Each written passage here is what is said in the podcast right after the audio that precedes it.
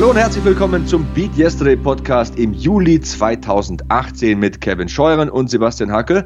Es ist ähm, Ausgabe Nummer 15. Euch erwartet wieder viel Motivationstalk, dazu ein interessanter Gast und natürlich zwei gut gelaunte Hosts. Also ich bin auf jeden Fall gut gelaunt. Wie geht's dir, Kevin? Ja, natürlich. Bei dem Wetter in Deutschland aktuell, da kann man nur gut gelaunt sein. Der Sommer ist im vollen Gange und wir müssen euch natürlich auch ein bisschen äh, wieder in Stimmung bringen, denn man muss da ganz ehrlich sagen, König Fußball, wir haben ihn einerseits hinter uns gelassen, aber andererseits klopft er natürlich wieder an. Ne? Die erste Fußball-Bundesliga, die ähm, geht in großen Schritten wieder, wieder Richtung Saisonstart, dem, dem Saisonstart entgegen, kann man ja sagen. Viele Bundesligisten haben mittlerweile ihr Training wieder aufgenommen, so auch der erste FC Nürnberg, von dem unser heutiger Gast kommt. Ja, äh, es ist Christian Martenia, Bundesliga-Torwart beim ersten FC Nürnberg, hast du vollkommen richtig gesagt. Und über den möchte ich gleich mal ein paar Worte verlieren, denn im Interview soll es nämlich nicht vorwiegend um seine Karriere gehen, sondern über das Training und den Alltag eines Bundesliga-Profis. Wir wollen wissen, wie er sich fit hält, wie er sein Training gestaltet, wie er sich ernährt und natürlich wollen wir auch den Menschen Christian Martenia ein wenig kennenlernen, den ich übrigens sehr schätze. Wir haben uns im vergangenen November im Rahmen einer ProSieben Max Reportage kennengelernt und uns irgendwie sofort gut verstanden. Dazu allerdings später mehr. Hier kommen ein paar kurze Eckdaten zu ihm für die Hörer, die ihn nicht kennen. Ähm, Martinia begann seine Laufbahn als Fußballspieler beim VfL Frei Weinheim und 2006 wechselte er über Hassia Bingen in die Jugendabteilung des ersten FSV Mainz 05. 51 Mal spielte er für Mainz in der Regionalliga. Dann folgte ein Wechsel zum damaligen Zweitliga-Aufsteiger SV Darmstadt 98, mit dem er am Saisonende als Tabellenzweiter in die Bundesliga aufstieg und als einziger Spieler alle 34 Zweitligaspiele über 90 Minuten bestritt. Auch in der Bundesliga blieb er Stammtorhüter beim SV Darmstadt 98 und zur Saison 2016-17 da wechselt er dann zum Hamburger SV. Äh, leider ist der Hamburger Sportverein nun abgestiegen, aber Martenia wird auch in der kommenden Saison in der Bundesliga agieren, hast du ja schon gesagt, Kevin. Mhm. Denn er spielt nun beim Aufsteiger 1. FC Nürnberg. Und Christian hat schon einiges erlebt. Aufstieg, Abstieg, Konkurrenzkampf. Äh, da freuen wir uns doch auf ein interessantes Gespräch mit einem sehr, sehr bodenständigen Menschen. Das kann ich schon mal sagen. Das ist er wirklich. Ich ähm, habe ihn ja noch nie persönlich kennengelernt. Das, das, äh, das wurde ja nur dir zuteil sozusagen. Aber ähm, wie er sich zum Beispiel auch in Interviews gibt, das ist ein sehr menschlicher, sehr, sehr solider Typ, würde ich sagen. Und auf den freue ich mich wirklich sehr. Ich finde das überhaupt erstmal toll, dass wir einen aktiven Bundesliga-Profi hier in der Sendung haben. Und ähm, die Position des Torhüters ist natürlich in vielerlei Hinsicht eine der interessantesten Positionen auf dem Fußballfeld. Natürlich sagen ganz viele so die wichtigste Position, das ist vielleicht der Sechser, weil er diese Achse zwischen Abwehr und Mittelfeld ist, vielleicht der Zehner, weil er der Spielmacher ist oder sogar der Mittelstürmer, weil er immer die wichtigen Tore schießt. Aber ganz ehrlich, ich glaube, eine der wichtigsten Positionen, wenn nicht sogar die wichtigste Position auf dem Feld, ist der Torwart. Denn der Torwart ist im Endeffekt der Held oder die, der Narr, wenn man so will. Beim, beim Fehler ist er immer der Erste, auf dem eingeprügelt wird. Und wenn er den Elfmeter hält, den wichtigen in der 90. Minute, ist er der größte Held auf dem Erdbeerfeld. Und am Ende ist das aber eine der, der psychologisch wichtigsten Positionen auf dem Feld. Das ist für den Torwart selber, glaube ich, eine, eine große Aufgabe, psychologisch so auf der, auf der Höhe zu bleiben, dass man sich immer motivieren kann, dass man auch Fehler hinter sich lässt. Und da heute mal aus erster Hand was zu hören, wie das funktioniert, wie, wie er da, und man muss ja mal dazu sagen, er ist geboren am 31. März 1992. Der ist jünger als ich. Ja, und ich bin schon nicht so alt. Du bist ja etwas älter, Sebastian. Aber ähm, jedes Mal reibt es mir rein. ähm, es wird nie langweilig. Ähm, dafür bist du wesentlich fitter, als ich jemals sein werde. Das, äh, aber das vielleicht auch noch später in der Sendung. Ähm, das finde ich wirklich interessant und darüber mit ihm zu sprechen, ähm, da freue ich mich wirklich sehr drauf. Und ja, ich, ich kann es kaum erwarten. Aber bis dahin haben wir noch ein paar andere Sachen, die wir hier ansprechen wollen. Denn das Projekt Hackman hackt, das läuft ja auch im Juli weiter. Das stimmt, Kevin. Und ähm, ja, ich bin jetzt bei 90 Kilo ungefähr, bei ja, fast 98, so glaube 97, 7, 97, 8 waren es. Im Mai äh, habe ich angefangen und ja, das ist mein persönliches Speed Yesterday Sport Kapitel wieder in dieser Ausgabe. Die Diät läuft weiter, weiterhin viermal in der Woche Kraft im Fitnessstudio, dreimal Cardio. Heute Morgen bin ich um sechs aufgestanden und äh, habe meine halbe Stunde auf dem Home Trainer abgespult, nachdem ich gestern Abend um 23 Uhr im Fitnessstudio erst aufgeschlagen war.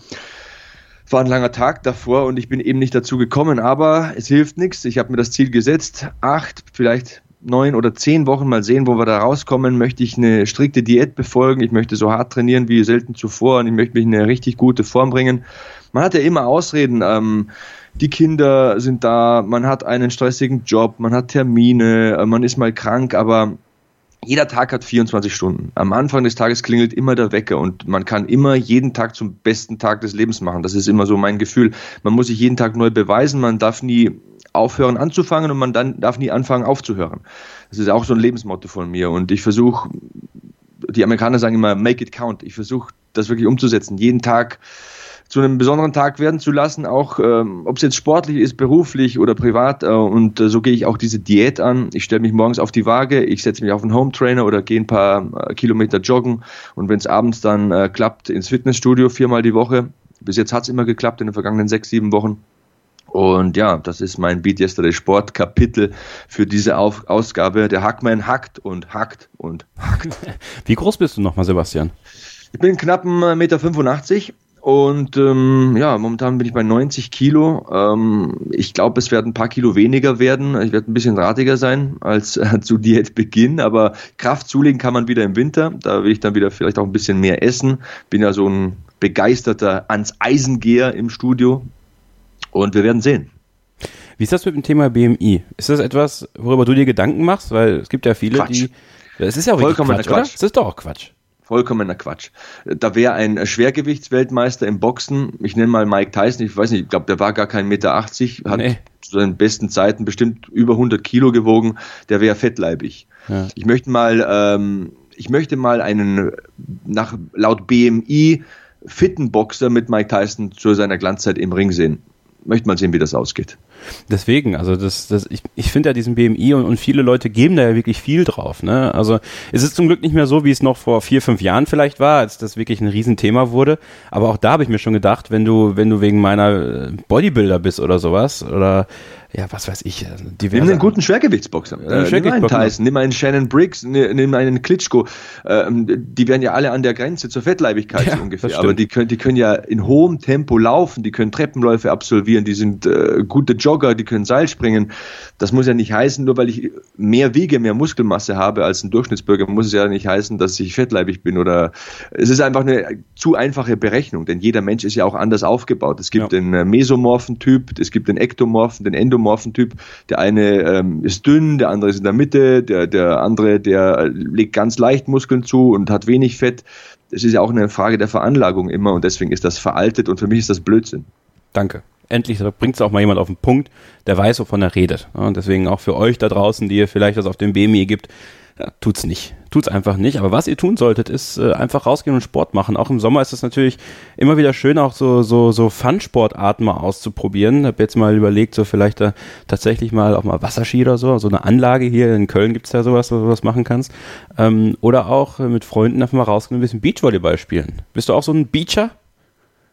Ich würde nicht sagen, dass ich ähm, talentiert bin im Beachvolleyball, aber ich spiele es gerne. Man kann ja, dazu ne? eine Badehose anziehen und ja. äh, man kann sich in der Sonne bewegen man hat Freunde dabei, macht Spaß. Ja, solltet ihr auf jeden Fall auch mal machen. So meine, meine Sommersportart äh, Nummer eins, wenn es da nicht der Fußball sein soll, ist der Beachvolleyball. Ähm, kann ich nur empfehlen. Oder auch, was ich ganz gerne spiele, ist der Tennis. Ja, Tennis ist auch äh, für den Sommer ganz schön, vielleicht nicht unbedingt in der Mittagssonne, aber auch da ist man, man ist draußen, man, man kann mit einem Freund spielen. Ähm, Teamsport oder Einzelsport? Was ist so für dich eher, eher das, wo du, wo du aufgehst? Ich habe sehr lange und intensiv Teamsportarten betrieben in meinem Leben, sprich Fußball, sprich Basketball und hätte mich, glaube ich, eher einem Einzelsport zuwenden sollen. Also mhm. ich hadere ja immer noch mit mir, vielleicht hätte ich die Karriere als Wrestler eher beginnen sollen, aber Teamsport hat mir sehr viel gegeben und ich denke, die Summe deiner Entscheidungen führt ja dazu, dass du der Mensch bist, der du dann am Ende bist. Und äh, ich bin damit ganz zufrieden, wo ich stehe. Und da hat auch Teamsport einen großen Beitrag zu geleistet. Ich habe es ja schon mal gesagt in den vergangenen Ausgaben. In der Fußballmannschaft, da lernt man als Jugendlicher oder als Kind Werte wie Pünktlichkeit, wie Verhalten in der Gruppe, andere aufzubauen, mit Niederlagen umzugehen. Das ist eine wertvolle Erfahrung, beziehungsweise sind wertvolle Erfahrungen und ich möchte diese Zeit auf keinen Fall missen. Also beides hat seine Vor- und Nachteile. Ist vielleicht noch eine ganz interessante Frage später an Christian Matenia, denn der Torwart Torwart ist ja meistens der alleinigste Spieler auf dem Platz, wenn man so will. Ne? Also das ist wirklich so der Einzelspieler im Team, so ein bisschen. So, das ist zum Beispiel das, was ich ihn nachher fragen werde, so ob das wirklich so ist, weil der, die haben eigenes Torwarttraining, äh, die sind, die sind auch sehr für sich im, im Kopf, die machen sich für, quasi für sich alleine warm, auch vor den Spielen, gehen dann rein, bevor die Spieler dann ihre Torschussübungen machen, dann meistens mit dem Ersatztorwart und vielleicht auch noch eine interessante Frage, inwiefern der Torwart individuell da in diesem Mannschaftssport äh, auch noch wichtig ist. Dann möchte ich dich mal was fragen, Sebastian. Du redest ja immer davon, deine, deine Karriere als Wrestler. Ne? Ja. Ähm, nimm uns doch mal so ein bisschen mit in, in die Anfänge, die, die ich nicht kenne. So, wie, wie bist du dazu gekommen, das zu machen? Und wie hast du damals trainiert? Ähm, ich habe als Kind das einfach immer furchtbar gerne geschaut und dann halt irgendwann mal in Bayern eine Wrestling-Schule aufgemacht und ich habe mich sofort angemeldet, sofort die Fußballschuhe an den Nagel gehängt. Und äh, das ist eigentlich die Erklärung in der Kurzfassung dazu. Und für mich war es immer das Faszinierendste, das ist das Beste aus zwei Welten. Also auf der einen Seite Entertainment, auf der anderen Seite ist das natürlich auch großer Sport und eine große Anstrengung. Und das Training, ich würde so sagen, ich habe versucht in kürzester Zeit, ich war damals Fußballspieler mit 1,85, 80 Kilo vielleicht, ich habe in kürzester Zeit versucht, 10, 15, dann fast 20 Kilo zuzulegen habe äh, wöchentlich beziehungsweise zweiwöchentlich dann in der Wrestling-Schule immer am Wochenende trainiert und dann äh, ja irgendwann gab es das erste Match und äh, the rest is history würde ich mal sagen. Ähm, weil ich frage deswegen, weil ich habe ja selber mal im Ring gestanden, also ich habe tatsächlich bei deinem Trainer ja mal ein Training mitgemacht, bei deinem ehemaligen Trainer und äh, dann nochmal ein Training und das ist wirklich, wirklich auch eine hohe Belastung für den Körper. Ähm, nun ist es ja auch nichts, wo, wo Eltern zum Beispiel sagen, äh, Junge, mach das mal. Wie haben denn deine Eltern damals reagiert, als du denen gesagt hast, Mama, Papa, äh, das mit dem Fußball, das lasse ich jetzt, ich werde Wrestler? Ja, wir haben gesagt, jetzt spinnt er, aber mein, so ist er halt. Ne? Also meine Eltern, die wussten immer, also beim Sport, ich war auch nie ein einfacher Typ. Ich beim Fußball, ich war tagelang frustriert, wenn wir verloren haben, habe wie ein Irrer trainiert, im Keller auf den Sandsack gehauen und ich war so jemand, ich war, glaube ich, nicht beim Fußball zum Beispiel, um bei dem Thema zu bleiben, nicht unbedingt ein mhm. talentierter Fußballer, aber ich habe es in die Bezirksliga geschafft, weil ähm, ich halt diszipliniert war, weil ich gerannt bin, weil ich springen konnte, weil ich nie aufgegeben habe, weil ich mich reinbeißen konnte. Und meine Eltern äh, wussten das irgendwo zu schätzen, haben mich aber dann auch immer zum richtigen Zeitpunkt in Ruhe gelassen. Und so war es auch beim Wrestling. Äh, die haben ja gewusst, dass ich das schon 25 Jahre zum damaligen Zeitpunkt schaue und ja, wenn er das machen will, dann macht er das eben. Bezahlen muss er selber, körperlich und auch finanziell das Training. Und dann, äh, ja, mein erstes Match werde ich nie vergessen, als ich das mit meiner Mama angesehen habe. Da hat sie eigentlich, ich glaube, von dem Match, das waren so 15 Minuten, vielleicht drei Minuten gesehen. Beim Rest hat sie sich die Augen zugehalten. Dann hat sie gemeint, ja, ähm, wenn du im Rollstuhl landest, ich schieb dich, aber gutheißen kann ich das nicht. Weil, äh, und auch da schlage ich wieder die Brücke zum Fußball. Ähm, auch beim Wrestling ist es ja so, man ist quasi für sich, man, man, wir können das vielleicht an anderer Stelle noch mal ein bisschen, ein bisschen näher eingehen, aber auch da ist es ja irgendwie Teamsport, ne? Auf jeden Fall. Und ähm, wo, das fällt mir gerade ein, Kevin, wo du gerade von, von Torhütern sprichst. Das ist ja auch ein sehr ähnlicher Bewegungsablauf genau, wie beim Wrestling. Stimmt, ne? Dieses sich, sich hinschmeißen, mhm. dieses sich abrollen können und so weiter und sich nicht dabei verletzen, um, um am anderen Tag wieder trainieren oder spielen zu können. Und dazu, zu diesem Thema, um da nochmal die Brücke weiterzuschlagen, gab es in der ARD-Mediathek eine super, super Doku und ich mache jetzt keine Werbung für die ARD oder so. Ich sage das, weil es kostenlos ist, weil man sich das jederzeit anschauen kann, weil man streamen kann. Und diese Doku hieß, Moment, ich habe es mir aufgeschrieben irgendwo, die Nummer eins Deutschlands groß, große Torhüter. Die Nummer eins Deutschlands große Torhüter, ja, so heißt's. Auf, äh, in der ARD-Mediathek, kostenlos keine Werbung von, äh, für die ARD, aber das war wirklich eine große Doku und da ging es, wie gesagt, um Deutschlands äh, größte Torhüter, wie sie trainiert haben, wie verbissen sie waren, dass sie in diesem Käfigtor eingesperrt waren und totale Individuen und Einzelgänger waren und wie sie sich durchgebissen haben, mit dem Druck umgehen mussten, gescheitert sind teilweise.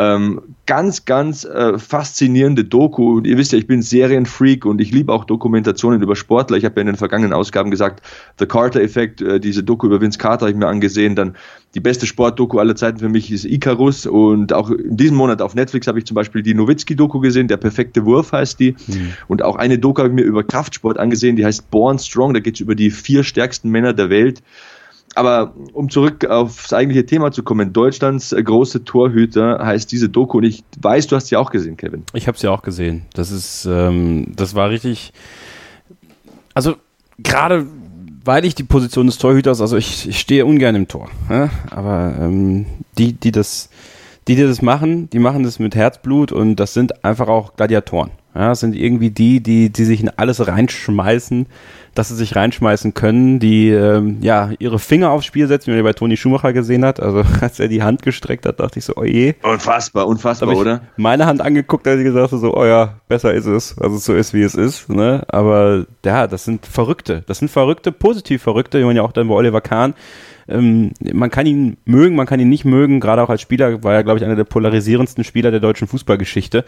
Ähm, aber was Torhüter leisten und das hat diese Doku einfach wunderbar gezeigt, wie sie ja auch trainiert werden, wie sie gescoutet werden. Es war eine allumfassend starke Doku, in der wirklich, glaube ich, die besten deutschen Torhüter auch ähm, ja, so sie denn können, auch zu Wort gekommen sind. Also Manuel Neuer hat, war da ein Thema und natürlich auch Robert Enke, der ja dem Druck dann irgendwann nicht mehr standhalten konnte und sich selbst das Leben genommen hat und ähm, fand das dann sehr faszinierend, auch äh, Theresa Enke, seine, die, seine, seine, seine Frau, zu hören dazu, dass, dass Robert noch die letzten beiden Bundesligaspiele eigentlich mit der Gewissheit gemacht hat, dass es beenden wird, aber dann äh, so durchgehalten hat und, und so durchgezogen hat und ähm, weiter gehalten hat, wofür er angestellt war, damals bei Hannover 96, das ist schon ja. sehr faszinierend gewesen, sehr faszinierend. Also ich glaube, über diese Doku könnten wir drei Stunden reden und ich glaube, es ist ein sehr gutes Podcast-Thema, bei dem wir auch ein paar Minuten bleiben könnten. Und du hast ja so viel angesprochen und da fällt mir auch so viel ein. Also diese Causa Robert Enke, da habe ich mir gedacht, es ist im Leben manchmal so komisch, weißt du, er war ja so, so, so glücklich in Lissabon, war Stammtorhüter, international gespielt, die Fans haben ihn geliebt alles hat eigentlich gepasst. Und dann wechselt er nach Barcelona und die Fans mögen ihn nicht, er spielt das erste Spiel nicht so gut, der Trainer mag ihn nicht, schmeißt ihn aus dem Kader, dann flüchtet er nach Istanbul, im ersten Spiel zeigt er gleich mal eine schlechte Leistung, die Fans bewerfen ihn mit Flaschen und Eiern und Tomaten. Und äh, da steckt für mich so viel drin in der Geschichte. Erstmal dieses Thema Depressionen. Das ist ja so ein heftiges Thema. Also in meiner Familie gibt es da auch einen Fall, deswegen bin ich da auch damit irgendwo konfrontiert. Aber äh, auch nach jetzt dem WM-Ausscheiden unserer deutschen Fußballnationalmannschaft habe ich mir gedacht, die Menschen sind so, so grausam teilweise, so brutal. Da werden nach fünf Minuten nach Abpfiff haben die schon fertige Memes auf Twitter und böse YouTube-Videos und fiese Twitter-Kommentare und auf Facebook werden ellenlange Beiträge verfasst, wer jetzt zurücktreten muss und wer rausgeschmissen werden muss. Das ist so ein grausames Geschäft. Und klar, ja, ich weiß, die verdienen furchtbar viel Geld, aber die nehmen auch Schaden. Äh, das hat in dieser Doku ein Oliver Kahn zugegeben, Toni Schumacher zugegeben, auch ein Manuel Neuer, äh, so, so taffe Typen. Ähm, deswegen, ja, manchmal, ich glaube, manchmal überlege ich mir, was wäre geschehen, wenn Robert Enke einfach in Lissabon geblieben wäre, wenn er einfach glücklich bis zum Karriereende da gespielt hätte mit Frau und Hunden und äh, was weiß ich, Kindern da in Portugal ähm, gewohnt hätte. Vielleicht wäre es ganz anders gekommen. Ähm, ich denke, dass ihn dieses Geschäft ein bisschen verschlungen hat. Ja, ähm, das ist natürlich jetzt eine schwierige Frage. Ähm, da können wir nur spekulieren. Ähm, machen wir aber nicht. Was wir machen können, ist, glaube ich, auch darauf ja, zu schauen. Und ich finde, das ist auch so ein bisschen das, wofür wir auch hier mal Werbung machen können, ist äh, ja, dass man selber darauf achten sollte, wie hart man auch öffentlich mit Menschen ins Gericht geht. Ne? Also wir alle sind, glaube ich, nicht davor gefeit zu sagen, so, ja, der muss das auch besser spielen und sowas. Und aber der Ton macht die Musik. Und gerade in, in, Zeiten von Social Media und, und was, was wäre, wenn es damals zu Zeiten von Toni Schumacher, als er sein Buch rausgebracht hat, ähm, wenn es da Social Media gegeben hätte, was wäre da passiert? Was wäre vielleicht aus, was wäre ein Satz, ein Satz ist mir hängen geblieben von ihm aus dieser Doku, als er gesagt hat, ähm, ich war lieber der unbeliebte Verlierer. Ja dieses Mindset zu haben, egal was ihr denkt. Oder Kahn hat es ja auch gesagt, ich bin in ein Stadion gegangen, da sind 50.000 Menschen, die buhen mich aus. Das war die größte Motivation für mich. Boah, habe ich gedacht, euch zeige ich's. Also die, die, diese... Ja, und aber als er dann gesagt hat, wenn sie, wenn die 50.000 Leute bejubelt haben, dann wusste er nicht, was er machen sollte. So, das genau, ist halt, wie gehe ich jetzt damit um? Die jubeln ja zu. Das, ne? ist, das ist natürlich alles tough und das ist auch alles so, wie es, äh, wie sie es sagen, wahrscheinlich richtig, aber trotzdem ist es natürlich auch so ein bisschen nach wie vor Fassade, auch wenn Oliver Kahn wesentlich menschlicher in Anführungsstrichen geworden ist und Toni Schumacher ja auch zugegeben hat, dass ihn das alles nicht kalt gelassen hat. Trotzdem hätte es damals sowas wie Social Media gegeben. Ich glaube, dann wären auch aus diesen Menschen ähm, hätte es denen auch noch mehr Schaden zufügen können. Aber das ist, das ist ein anderes Thema. Trotzdem das mag sein. Das mag sein. Für euch der Hinweis tatsächlich, dass da auch Menschen hinterstecken. Ja, ähm, und dass es einen großen Einfluss darauf hat, mit solchen Äußerungen, wie sie es auch gegen Mesut Özil gemacht haben. Man kann davon halten, was man will, was vor der WM passiert ist. Und das war vielleicht auch ein Einfluss dessen, weswegen es so gelaufen ist, wie es gelaufen ist. Aber du kannst Menschen nicht so, wenn du selber nicht willst, dass du so angegriffen wirst, kannst du sie nicht so angreifen. Und ähm, da würde ich mir einfach wünschen, dass wir alle ein bisschen ruhiger werden. Ähm, äh, weil ansonsten, und Robert Enke wurde nie so angegriffen. Das ist nämlich das, das ist nämlich das, was, was es noch viel schlimmer macht. Zumindest nicht in Deutschland. Klar, er hatte die großen Probleme in Spanien und in der Türkei, aber in Deutschland wurde er keinesfalls angegriffen. Und ähm, im Gegenteil, er wurde, wurde verehrt. Leute wollten, dass er Nationaltorwart wird, dass er auch Nummer eins wird. Ähm, und wie es dann gelaufen ist, ist, ist ein Teufelskreis gewesen. Und ich glaube, dass wir alle dazu beitragen können, dass es nicht, dass es nicht einen zweiten Fall Robert Enke gibt. Weil ich glaube, so wie es gelaufen ist, teilweise vor der WM, ähm, dürfen wir uns alle nicht wundern, wenn, wenn, wenn, mit, wenn ein anderer Fußballer sowas auch mal macht. Weil das ging ein Stück zu weit, teilweise. Also ich ja. weiß nicht, ob das, ob das jetzt die Bühne ist, die wir dafür nehmen sollten, das zu sagen. Ich mache es aber einfach trotzdem. Weil es, glaube ich, wichtig ist, dass wir uns alle mal sensibilisieren. Ähm, wie wir in der Öffentlichkeit über Menschen urteilen. So. Ja, auf der anderen Seite gibt es natürlich auch das andere Extrem. Oliver Kahn sagt das auch wieder in dieser Doku. Es ist unmöglich, die Realität nicht aus den Augen zu verlieren, wenn du so hochgejubelt wirst und ja. verehrt wirst. Äh, er nennt dann die Namen Messi und Ronaldo, also das ist jetzt kein Zitat von mir, ist von ihm. Ähm, er sagt, die werden so hochgejubelt, so verehrt, so dekoriert und ähm, auf ein Podest gestellt, ähm, dass es einfach unmöglich ist, die Bodenhaftung zu behalten. Also die fliegen da irgendwo rum und wahrscheinlich kommen die nie wieder zurück zum Planeten Erde. Diese Worte verwendet er da. Das ist auch etwas, über das man mal nachdenken sollte. Also ähm, wenn man Leute beurteilt, ähm, ich habe dieses Bild von Maradona vor den Augen, der da ja, über den man sich, glaube ich, auch ein bisschen Sorgen machen muss. Also das war auch mal so ein toller Sportler, aber ich glaube, der hat halt die Bodenhaftung irgendwann verloren und ist nie wieder zurückgekehrt. Das äh, ist die Kehrseite der Medaille. Ne? Also Kritik ist das eine, unfassbares Hochjubeln und Galionsfiguren aus Menschen zu schnitzen, das andere. Kommen wir doch zu positiven Themen, Kevin. Bitte. Auf äh, BeatYesterday.org habe ich einiges gelesen und zwar gibt es da sehr viele Artikel, die mich ja immer interessieren. Also BeatYesterday.org, unser Lifestyle-Magazin, mhm. ist eine Quelle der Information und äh, ich schöpfe da immer aus dieser Quelle. Es gibt natürlich den Beat Yesterday Podcast, Ausgabe Nummer 14 mit André Mangold, dem Basketballprofi. Da hast du ein hervorragendes Interview geführt, äh, das mir so gut gefallen hat, dass ich es mir gleich zweimal angehört habe. Zu Recht.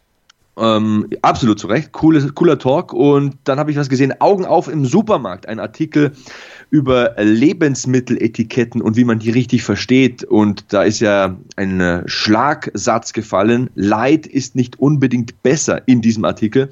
Und ähm, ja, das wird ein bisschen erklärt, denn viele fettreduzierte Leitprodukte enthalten ja extrem viel Zucker und dem äh, Fett, Fett ist ja ein Geschmacksträger.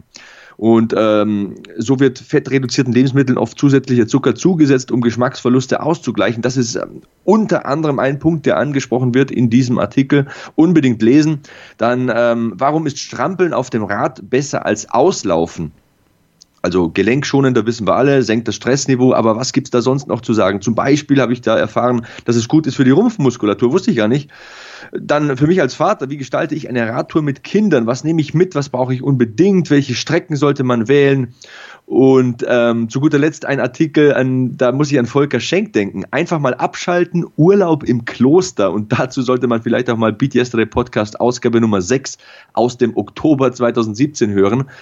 Apropos Beat Yesterday Podcast, alle Podcasts findet ihr ja kostenlos, ohne Werbung, ohne Unterbrechung auf beatyesterday.org und ähm, auf allen Podcast-Outlets inklusive iTunes und so weiter. Ganz genau. Und auf beatyesterday.org habe ich einen wunderbaren Artikel zum Thema Nahrungsergänzungsmittel gefunden, habe nämlich auch in einer der vorherigen Ausgaben darüber gesprochen und ähm, welche, welche Nahrungsergänzungsmittel gut für einen sind oder eben nicht gut für einen sind. Und in diesem Artikel wird mal so ein bisschen auch mit Mythen aufgeräumt, wird aber auch ähm, aufgeklärt und euch Tipps gegeben, wie ihr ja sehen könnt, was zum Beispiel zu euch passt, ob ihr überhaupt Nahrungsergänzungsmittel benutzen sollt. Also auch da habe ich heute noch gelesen und fand ich sehr aufschlussreich und ähm, habe mir sehr viel mitgegeben. Sowieso beatyesterday.org eine Seite, die ihr täglich besuchen solltet, denn es gibt immer wieder was Neues. Es gibt ja natürlich auch unsere Partnerprojekte Beat Yesterday XL mit ähm, Chris Gürnt und Ralf Gunesch, wo du ja jetzt auch ähm, mittlerweile zu sehen sein müsstest oder auch nicht. ja, ich war genau. auf alle Fälle in der Virtual Reality Games Ausgabe mit dabei und dann äh, haben Chris und ich noch einen Talk aufgenommen. Also Beat Yesterday XL immer empfehlenswert. Chris Görnt, mittlerweile ein guter Kumpel von mir, einer, von dem ich sehr viel halte. Schaut mal rein auf beatyesterday.org. Virtual Reality Gaming, was hast du denn davon gehalten? ich fand's gut. Also ähm, es ist was anderes. Ähm, muss man mal ausprobiert haben. Ich glaube, um, festzustellen, um festzustellen, ob es was ist für einen. Ich finde halt unfassbar cool, was da schon möglich ist. Ne? Also auch äh, in München hier bei mir um die Ecke gibt es so einen äh, Laden, die haben sich darauf spezialisiert. Da gehst halt rein und wenn du halt äh, gegen Aliens irgendwie kämpfen willst, dann kriegst du halt die Brille auf und so ein Ding, das halt so ein Lasergewehr ist und dann fetzt du dich halt drei Stunden mit Aliens. Und da verliert man mit Sicherheit auch Kalorien, da schwitzt man und man hat Spaß dabei. Ähm, was Spaß macht, ist immer erlaubt. Ja, ich habe das ja mal mit äh, Gran Turismo gemacht, äh, dem äh, bekannten Videorennspiel. Da wurde ich damals eingeladen von den Machern und äh, die hatten dann so eine Virtual Reality Station aufgebaut. Da bin ich dann die Nordschleife gefahren in Nürburgring und äh, sind ja dann doch ein paar Kilometer und das ist super faszinierend, aber mir ist super schlecht geworden.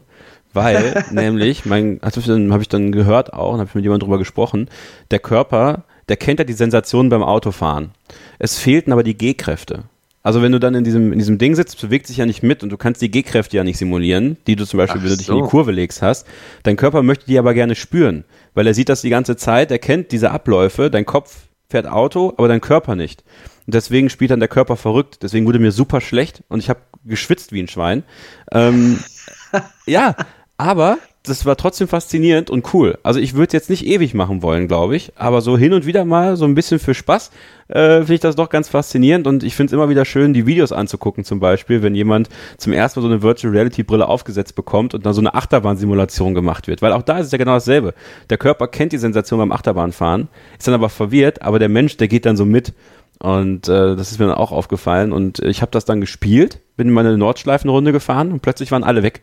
Ich war so das war so immersiv mit dem, das also die Kopfhörer auf und sowas und doch, das war schon, das war schon, das war schon cool. Und ja, wenn ihr schon Erfahrung mit Virtual Reality Gaming gemacht habt, dann äh, empfehlen wir euch natürlich Beater Today XL mit Sebastian Hacke und Chris Gürnt und äh, ja, uns natürlich auch mal mitzuteilen, welche Games ihr schon so gezockt habt äh, in Sachen Virtual Reality, würde mich natürlich auch interessieren. Ja, ich äh, habe tatsächlich vor kurzem, ich zocke ja nicht viel, aber ich bekomme oftmals äh, Games geschenkt von irgendwelchen Firmen oder Agenturen, die schicken mir das zu. zu, zu gut, zuletzt habe ich mal Street Fighter gezockt. Also da gibt's für die Playstation jetzt so eine Version, die ist, ähm, die beinhaltet alle Street Fighter-Spiele, die bisher rausgekommen sind. Und ich bin ja nicht so der Playstation-Fuchs, ähm, sondern eher so Steuerkreuz und A und B. Und da kann man tatsächlich so wie früher auf Nintendo ähm, über die Playstation, die im alten Look, im original Retro-Look, die ganzen ganzen alten Street Fighter Games spielen. Und da gibt es auch eine Hall of Fame und ein Museum mit allen Charakteren. Ähm, so viel dazu, weil ich, ich bin ja immer der, der hier im Podcast erzählt, dass er morgens die Aminosäuren äh, am besten trocken runterwirkt und dann äh, fünf rohe Eier isst und aufs Rad geht und dann auch noch acht Stunden Gewichte stemmt. Nee, so ist es auch nicht ganz. Also ich bleibe schon auch mal ab und zu stehen und rieche ein bisschen an den Rosen, spiele mit meinen Kindern, mache auch mal Quatsch und ähm, äh, bin ganz normaler Mensch. Es kommt ja manchmal so rüber hier im Podcast. Na, so viel also. zu den Games in meinem Leben. Ja, gehört dazu, gehört dazu. Mal fragen, was äh, Christian Martinia so zockt, ob er den zockt. Das machen wir gleich. Apropos mal. Christian Martinia, ich bekomme gerade eine WhatsApp-Nachricht und äh, ich würde sagen, wir melden uns nach einer kleinen Unterbrechung. Vielleicht haben wir dann den dritten Mann dabei.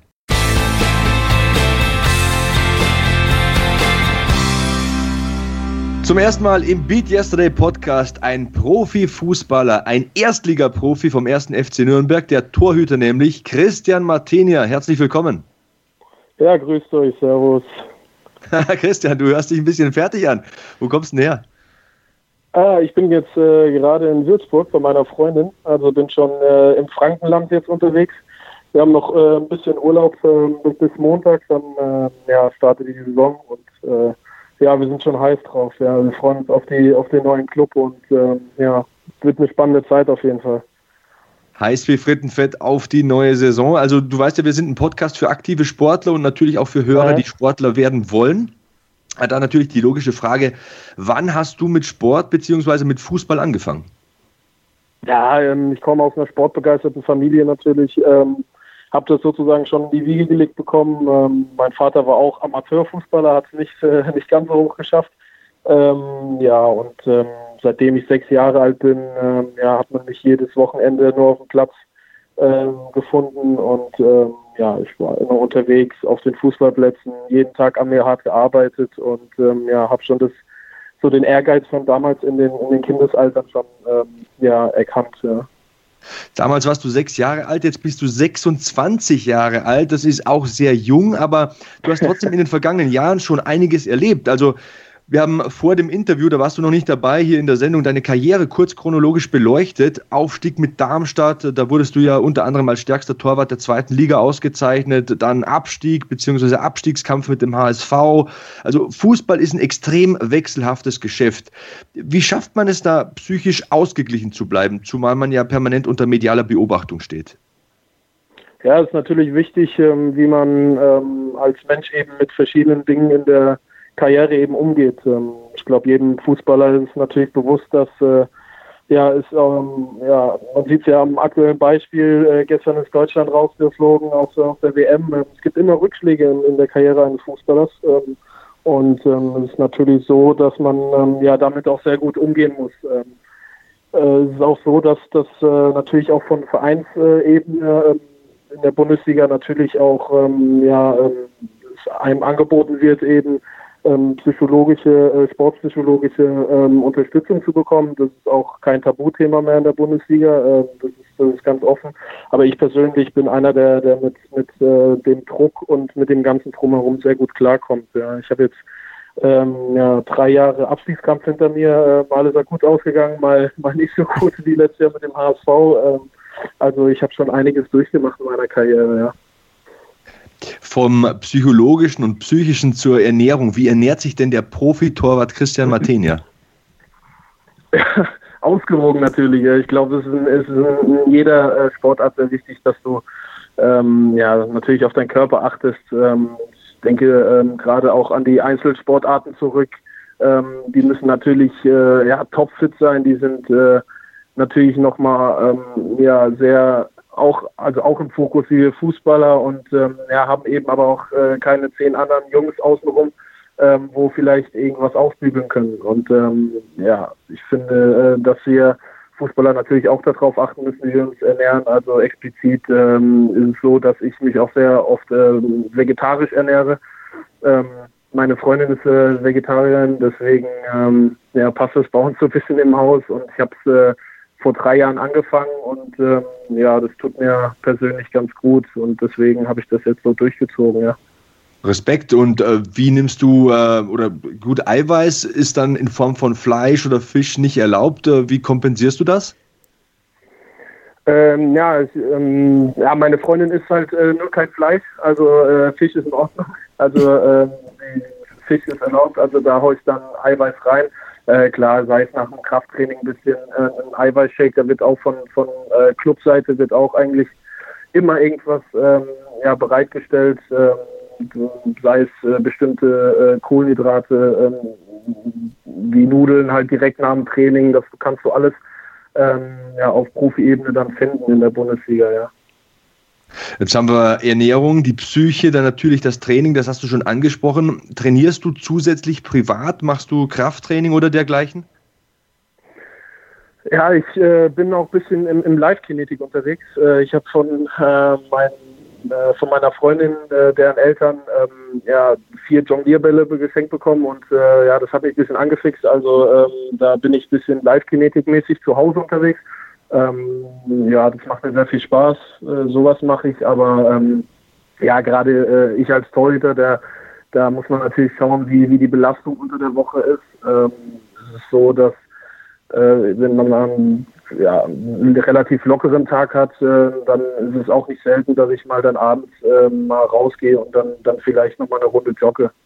Ja.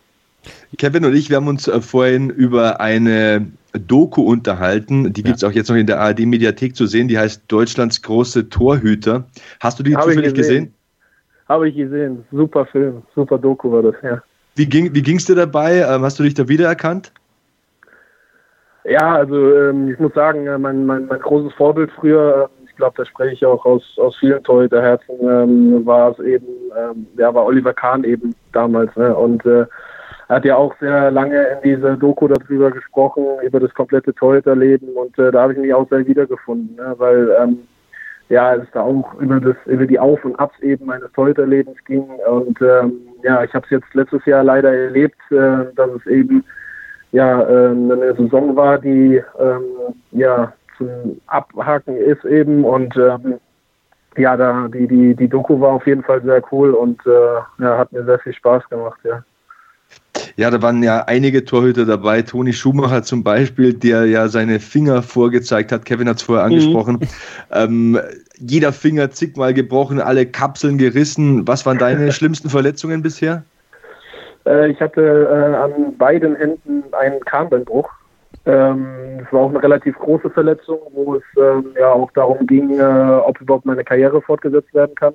Ähm, da war ich auf einen Schlag innerhalb äh, ja, von, von eineinhalb Jahren bis zwei Jahren war ich komplett weg gewesen aus dem Mannschaftstraining. Das war damals äh, zu meiner U, U16-Zeit. Also da war ich gerade 15 und, und bin 16 geworden und äh, da musste ich dann eineinhalb Jahre aussetzen und äh, ja, nach knapp zwei Jahren konnte ich dann erstmal wieder komplett ins Mannschaftstraining rein und äh, ja, aber bin trotzdem stolz, dass ich doch noch in die Bundesliga geschafft habe. Ja. Merkst du da? Entschuldigung, Merkst du davon heute noch irgendwas? Das war ja gerade in der Wachstumsphase dann. Nein, ja. Wie gesagt, äh, damals haben äh, ja, ein Arzt auch gemeint, ähm, dass man sich vielleicht auch anderweitig mal orientieren muss.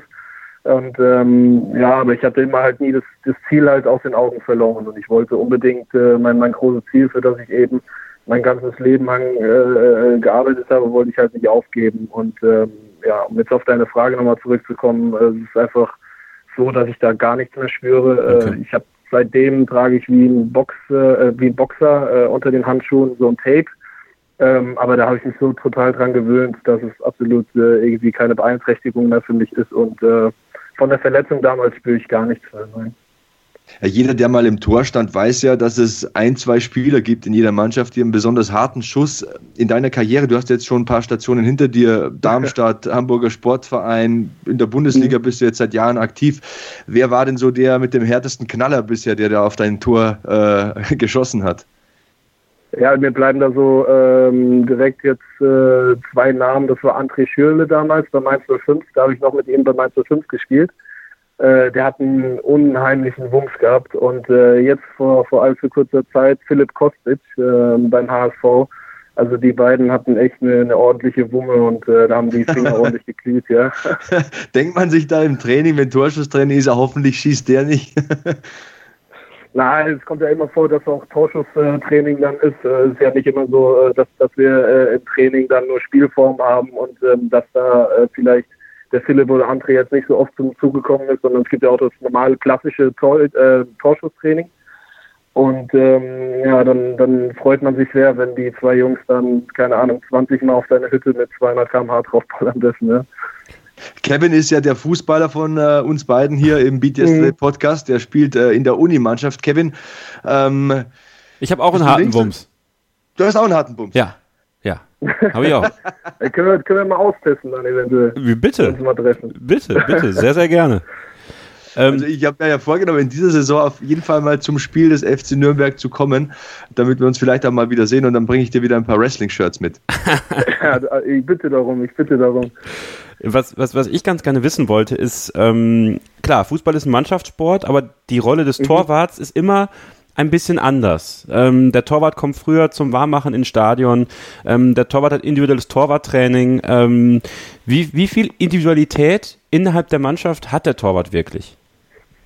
Ja, das fängt ja schon ganz klassisch beim, beim Training an, äh, dass du auch einen eigenen Torwarttrainer hast oder einen eigenen Trainer, einen eigenen Vorgesetzten. Ähm, und du trainierst, trainierst halt ähm, ja, 80 Prozent der Trainingseinheit eben abseits der Mannschaft.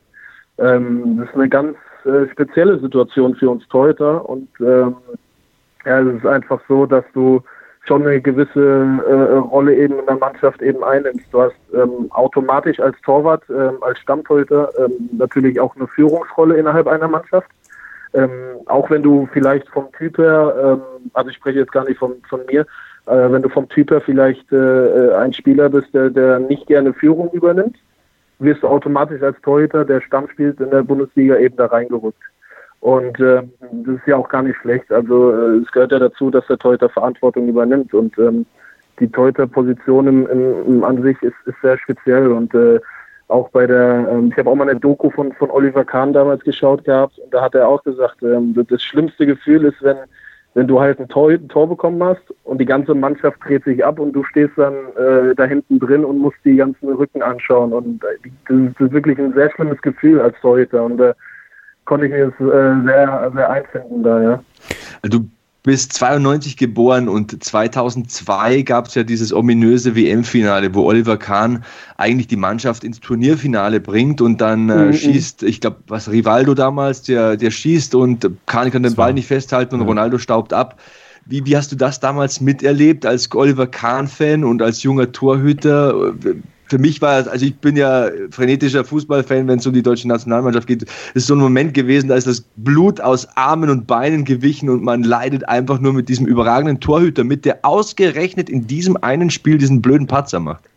Ja, du sagst es ja. Also, äh, ich fand es echt brutal bitter, ähm, weil er, wie du es ja schon gesagt hast, ist äh, einfach äh, die Mannschaft in jedem einzelnen Spiel und da hat er auch nicht nur die, bei diesem Turnier eben äh, ja, Klasse gehalten und, und, und äh, ja wirklich überragende Leistung gebracht, sondern hat er, er hat ja jahrelang, wirklich jahrelang immer nur Topleistung gebracht. Und ähm, dann in seinem wichtigsten Spiel der Karriere eben so, so, so einen Fehler dann zu begehen, ja, ich glaube, äh, er konnte ja drei Wochen nicht mehr schlafen. Also gerade Oliver Kahn, der eben so, so erfolgsbesessen ist, das ist schon schon eine krasse Nummer gewesen. Und äh, ich weiß noch, damals war ich mit meinen Eltern campen gewesen und da war eben äh, ja, das ominöse Finale und äh, als wäre es gestern gewesen. Also wirklich, da, da kann ich mich noch sehr gut dran erinnern, ja. Als Torwart bist du ja, entweder bist du der große Held oder du bist der große Depp. Viel dazwischen gibt es leider nicht in, in der Rolle des Torwarts. Ähm, du hast es an, am eigenen Leib erlebt, gerade beim HSV zum Beispiel. Mal mhm. hältst du den HSV mal wieder bei einem Spiel die Punkte und im nächsten Spiel rollt dir der Ball einmal durch und zack, im nächsten Spiel spielt der zweite Torwart. Ähm, wie, wie, wie, wie hast du das kompensiert. Ähm, ich denke mal, die Familie wird für dich ein großer Rückhalt sein in solchen Momenten. Ähm, aber wie viel Gewissheit bei dir ist immer da, ich kenne meine Qualitäten und es werden auch wieder bessere Zeiten kommen? Ja, ich finde, du, du musst halt den Druck aus, aushalten können. Es ist so, dass natürlich nach Fehlern, gerade bei Tor, Torhütern, natürlich viel diskutiert wird. Ähm, das ist klar.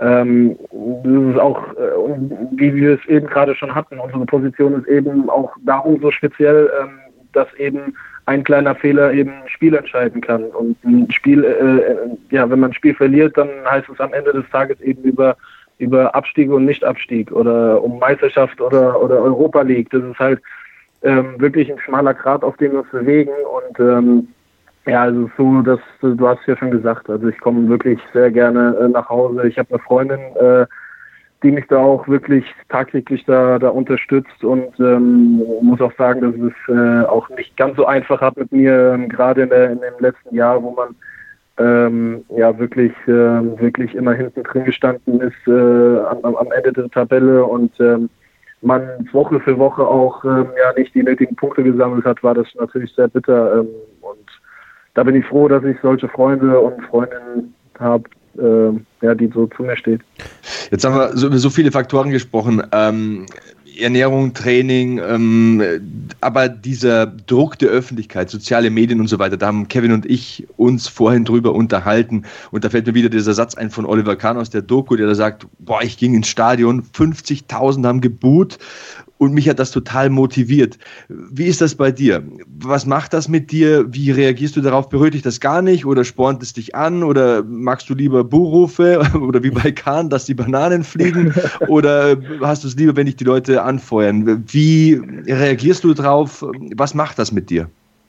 Du, du musst dir vorstellen, also ich persönlich bin so, ähm, wenn ich äh, zum, zum Stadion komme, wenn wir mit dem Bus dahin fahren, dann habe ich äh, gewisse Scheuklappen eben neben meinen Augen, rechts und links. Also ich bin da total im Tunnel und ähm, natürlich hat man als Torhüter noch mal ein bisschen mehr die Zeit hinten, wenn man dann natürlich auch unmittelbar vor der Fernkurve steht, ähm, ja auch während des Spiels bei Auswechslung natürlich ähm, ja, hat man natürlich nochmal mehr die Zeit, eben das Ganze drumherum, was hinter dir im Tor eben äh, passiert, eben, ja, das, das bekommt man natürlich nochmal mehr mit. Aber ähm, ich bin da, da eher so getrimmt, ähm, ja, so wirklich von, von der ersten bis zur letzten Minute so mein Ding durchzuziehen, ähm, ja, so das, das Außenrum einfach nicht so wahrnehmen zu wollen, ähm, ja, weil das entscheidet sowieso nicht über, über meine Leistung. Also da bin ich der festen Überzeugung dass äh, nur ich persönlich meine eigene Leistung beeinflussen kann, ob, ob positiv oder negativ ähm, und äh, nicht die Zuschauer. Ja.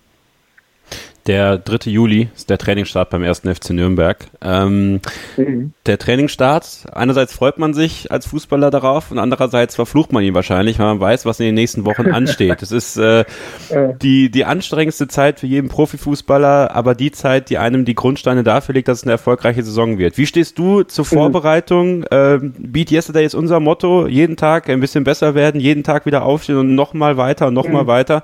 Was ähm, motiviert dich in der Vorbereitung am allermeisten? Du, ähm, es kommt ja jetzt, also bei mir ist es ja auch so, ähm, ich glaube, Julia, also mein Freund hat letzte Woche schon gesagt gehabt, also ich werde relativ äh, unausstehlich im Moment, weil, weil bei mir so ein bisschen das, das ähm, ja, Kribbeln wieder anfängt, einfach äh, Fußball spielen zu wollen. Und ähm, ja, ich denke jetzt gar nicht so, so sehr dran, dass es extrem hart wird, die Vorbereitung. Ähm, klar, äh, ja, es wird natürlich ordentlich zur Sache gehen, aber ich freue mich einfach erstmal auf, auf den Dienstag, dass man endlich wieder an den Ball gehen kann, Bälle halten kann und ähm, ja, dann, dann im neuen Club loslegen kann.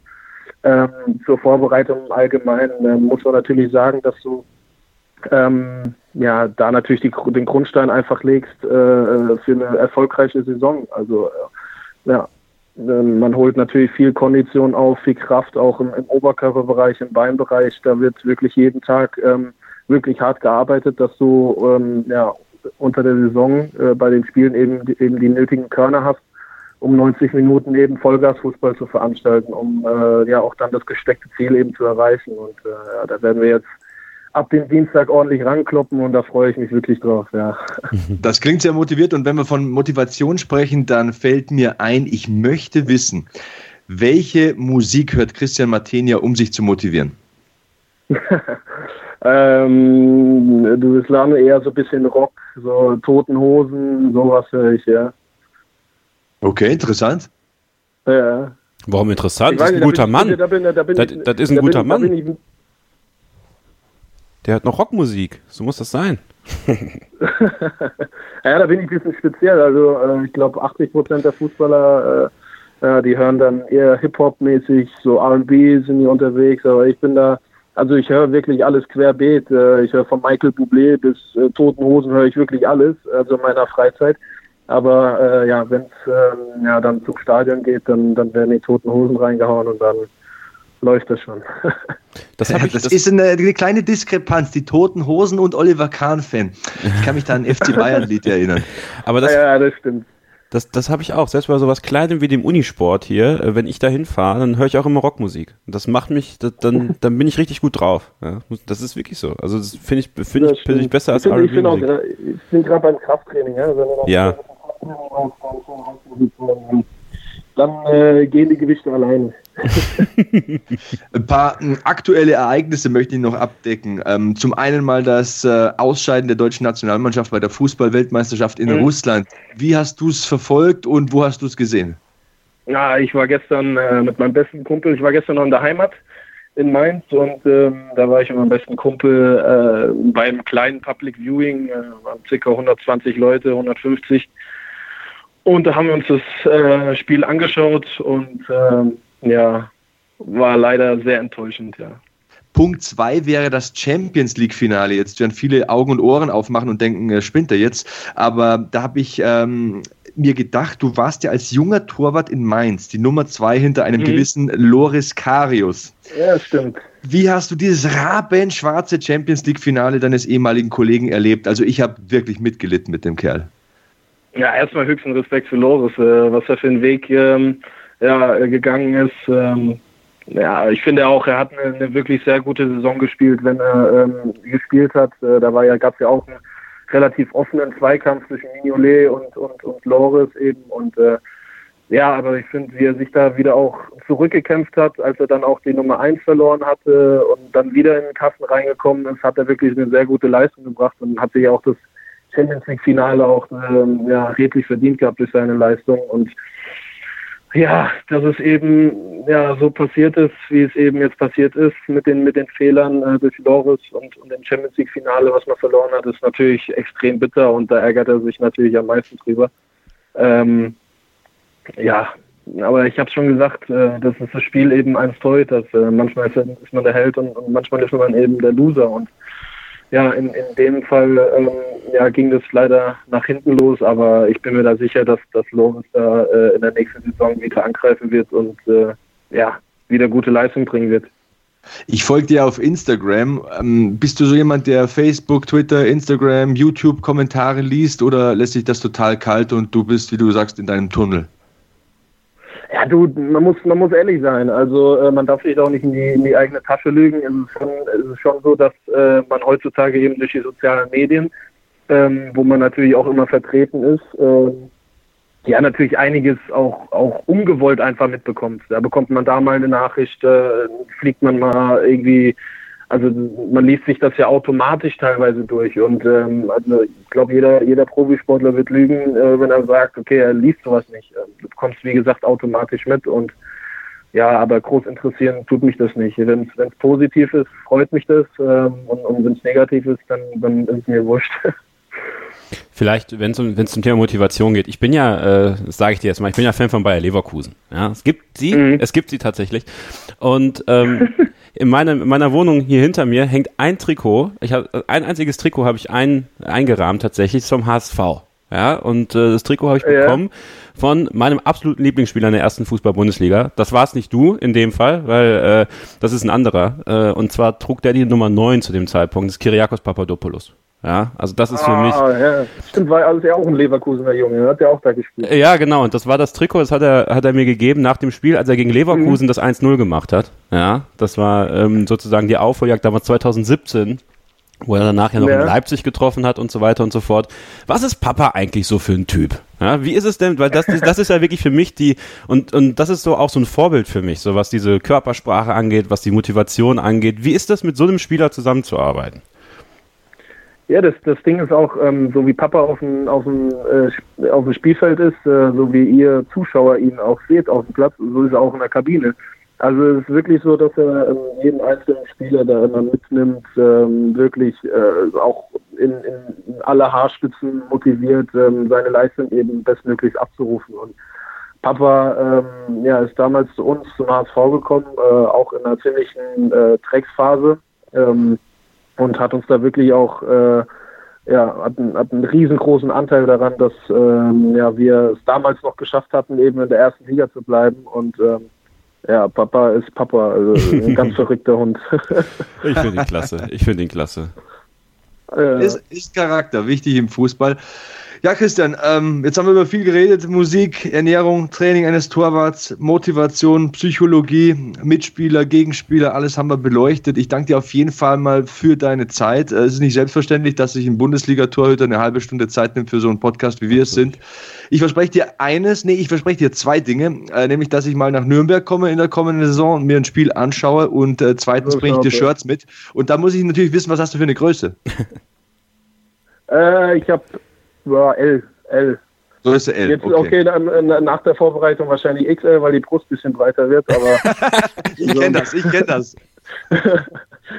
Sauber. Ja, cool. Gut, Christian, dann freue ich mich auf deinen Besuch und äh, ja, wünsche euch viel Erfolg bei eurem Podcast. Haut rein und gebt Vollgas. Du auch, Christian. Und äh, für dich, für deine Saison alles Gute, für den ersten FC Nürnberg alles Gute. Und wir machen in einer kurzen Pause weiter hier mit dem Beat Yesterday Podcast.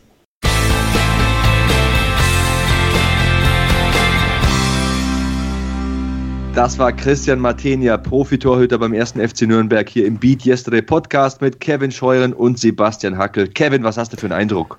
Ich gönne ihm nur das Beste, ganz ehrlich. So ein feiner Typ, ähm, Wrestling-Fan, Fußballer, was willst du mehr? Äh, und wirklich eine super coole Socke. Und wie gesagt, ich hoffe, er bleibt fit. Ich hoffe, er kriegt beim ersten FC Nürnberg die Chance, die er verdient. Und äh, nur das Beste für die Saison für Christian Martenia. Und ich glaube, ihr habt jede Menge Spaß gehabt bei diesem Interview. Wir hatten es auf jeden Fall.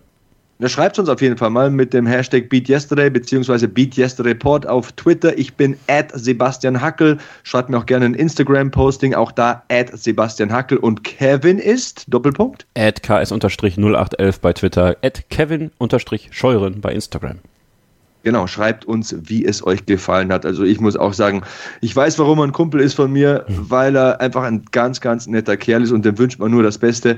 Und das motiviert mich schon wieder für die nächste Ausgabe irgendwie. Also wir haben echt so coole Leute hier.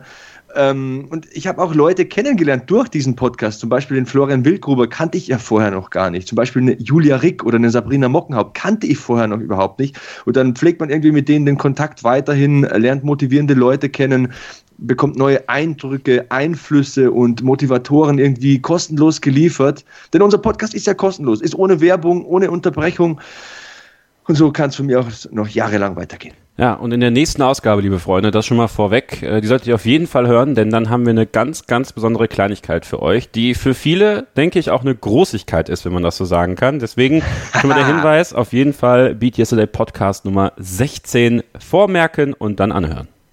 Ja, genau, da gibt's was. Aha, Freunde der Sonne. Ja, für mich gibt's jetzt erstmal Urlaub, Kevin. Schön. Ich werde zehn Tage nach Italien fahren, werde die Kiddies und die Frau einpacken und ein bisschen die Seele baumeln lassen, denn ähm, bieteste Beruf habe ich ja noch gar nicht angesprochen. Es wartet einiges auf mich, aber dazu mehr nach dem Urlaub in den kommenden Ausgaben. Aber erstmal hast du den Urlaub verdient. Ich glaube, es ist, ist, auch ganz wichtig, dass man sich die Zeit mal nimmt, dass man einfach mal auch das Handy ausmacht, denn ich weiß ja, du bist ja auch, äh, wirst ja auch ständig angerufen, ja, und kriegst ständig Nachrichten. Und ich glaube, es ist auch mal ganz gut, dass du mal das Handy ausmachst, einfach mal zur Ruhe kommst, die Energie sammelst, dein äh, Hackman Hack natürlich weiterführst, weil ich kenne dich, du wirst den Urlaub nicht pausieren. Ähm, trotzdem natürlich noch eine Frage, ähm, wie, ähm, wie gut packt denn ein Sebastian Hacke? Ist es so, dass, dass du auf den letzten Drücker packst, zwei Stunden vor Abfahrt oder gibt es da einen Plan? Ich versuche schon immer gut vorbereitet zu sein. Also die Nahrungsergänzungsmittel sind eingepackt und auch alles, was dazugehört. Wir haben uns ja den Urlaubsort so gewählt, dass der Hackman hacken kann und dass da ein Fitnessstudio in der Nähe ist. Ähm, ja, ich versuche es zeitig zu machen, ich versuche gut zu packen und nichts zu vergessen. Manchmal kommt einem aber der Alltag auch ein bisschen in die Quere. So ist es bei mir zumindest morgen. Da muss ich äh, nach Niederbayern in die Heimat. Die Frau und die Kinder sind schon vorausgereist, denn der Schwager, der Bruder meiner Frau heiratet. Eine große Hochzeit steht an und nach der Hochzeit geht es wieder zurück nach München. Dann muss noch eine Sendung fertiggestellt werden bei Pro7 Max und in der Folgenacht, wenn die Kinder noch schlafen, werden die ins Auto getragen und dann düsen wir nach Italien. Wunderschön, wunderbar. Und dabei wünschen wir dir in der Beat Yesterday Gemeinde natürlich viel, viel Spaß. Ich hoffe, du kommst dann auch heil wieder, sodass wir dann auf jeden Fall nächsten Monat auch den hervorragenden Beat Yesterday Podcast Nummer 16 machen können, für den wir jetzt schon dabei sind, den nächsten Gast an Land zu ziehen. Könnt ihr euch drauf freuen, könnt ihr gespannt sein, wer das sein wird. Und es ist natürlich immer wichtig, dass ihr uns auch schreibt, wie gut es euch gefällt, was wir hier so machen. Wenn ihr Feedback habt, ähm, dann gerne bei iTunes. iTunes-Rezensionen lesen wir sehr, sehr gerne. Bringt uns auch in den iTunes-Charts weiter nach oben. Deswegen bitte, bitte einfach mal fünf Minuten nehmen. Einfach ein bisschen Feedback da lassen, was gefällt euch gut, was gefällt euch nicht so gut. Ähm, die Twitter-Handles haben wir euch ja gerade genannt, aber Feedback, Feedback, Feedback, denn nur so können wir uns natürlich immer wieder verbessern. Auch wir leben Beat Yesterday, ja, in diesem Podcast. Denn es soll natürlich auch jeden Morgen, also immer einen Tag, aber wir machen nur jeden Monat, deswegen äh, für euch auch besser werden und Haut mal in die Tasten und sagt uns mal, wie es euch gefällt. So sieht's aus. Du hast von der Beat Yesterday Gemeinde gesprochen. Das war also das Wort zum Sonntag von äh, Pfarrer Sebastian und Diakon Kevin Scheuren. Kevin, ähm, lasset uns beten. Finde ein Schlusswort. Stay hungry, stay positive and beat yesterday. Ja, Mann.